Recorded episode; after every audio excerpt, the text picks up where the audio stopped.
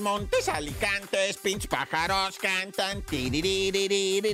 Oye, este es el show de la mejor 977. Oye, y bueno, en el pico de Orizaba, en Veracruz, ¿verdad? El cuerpo de una persona sexo masculino, posiblemente extranjero, ah. porque güereaba, ¿verdad? Y traía vestimenta de alpinista. Estaba ahí en la zona de las torrecillas, ahí en lo que es este San Miguelito Pilancón. Fíjate que fueron los aldeanos, dicen ahí, ¿verdad? Fueron los aldeanos, ¿verdad? De San Miguelito Pilancón, los que subieron una bomba de agua, porque ahí ah. se filtra la nieve, se hace agua y de ahí la extraen, la mandan al pueblo, a San Miguelito. Pues ellos encontraron el cadáver, pero porque había sopilotes arriba, Y dijeron, mira, ahí está un muerto, vamos a ver, es grande, porque hay mucho sopilote, vaya a ser uno de nuestros animales. Y cuando iban subiendo, hasta coyotes había comiéndose el cuerpo, ya lo estaban carroñando, ¿verdad? Y rápido los despacharon a los coyotes, ¿va? Lo que pasa es que ahorita todavía no han identificado el cuerpo de este alpinista que murió ahí en el pico de Orizaba. ¿Qué le habrá pasado? A lo mejor se desbarrancó. Es la montaña más peligrosa, ¿eh? El pico de Orizaba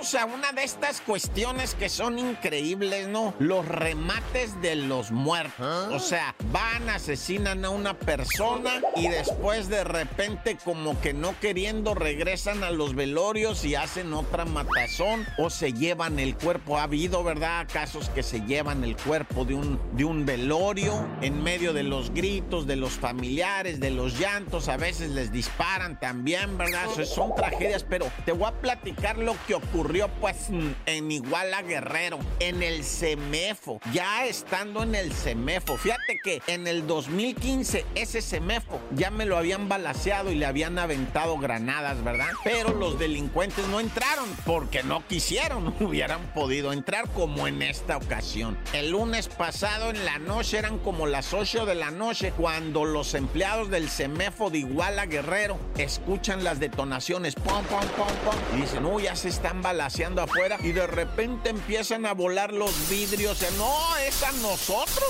Nos están tirando a nosotros. Pues fueron a refugiarse, ¿verdad? En uno de los refrigeradores lleno de cadáveres ahí. Y cuando se van dando cuenta, ya se habían metido los malandros que los sacaron de sus escondites a los empleados, los empezaron a cachetear, ¿verdad? Y pues ya sabes, a los insultos, las amenazas con las ametralladoras. Dice un vato, a mí me ponían la ametralladora en la cabeza y estaba todavía caliente el, cañón de que habían disparado, ¿ah? Y olían todavía, ¿no? Qué nervios. Y entonces les preguntaron dónde está el cuerpo de un fulano así que, que se había tomado un líquido de frenos presuntamente obligado, ¿ah? Hicieron que se tomara el líquido de frenos, pues se murió el compi. Y pues lo fueron a quemar, lo fueron a quemar ese cuerpo. Lo encontraron el cuerpo, ¿cuál es? Es este, sobres. Y que lo queman ahí. Ya, así de ese nivel. No les importó nada, fueron y le prendieron fuego y claro, pues golpearon ahí a los empleados del CEMEFO, no, se llevaron a nadie, bendito Dios, ni asesinaron ahí a nadie, pero hicieron esa locura que ya se queda uno así como en terror, ¿verdad? ¿Hasta dónde vamos a llegar, Dios santísimo? Nada, ya. Y bueno, vámonos riendo para llegar eh, contentos porque hoy es Viernesuki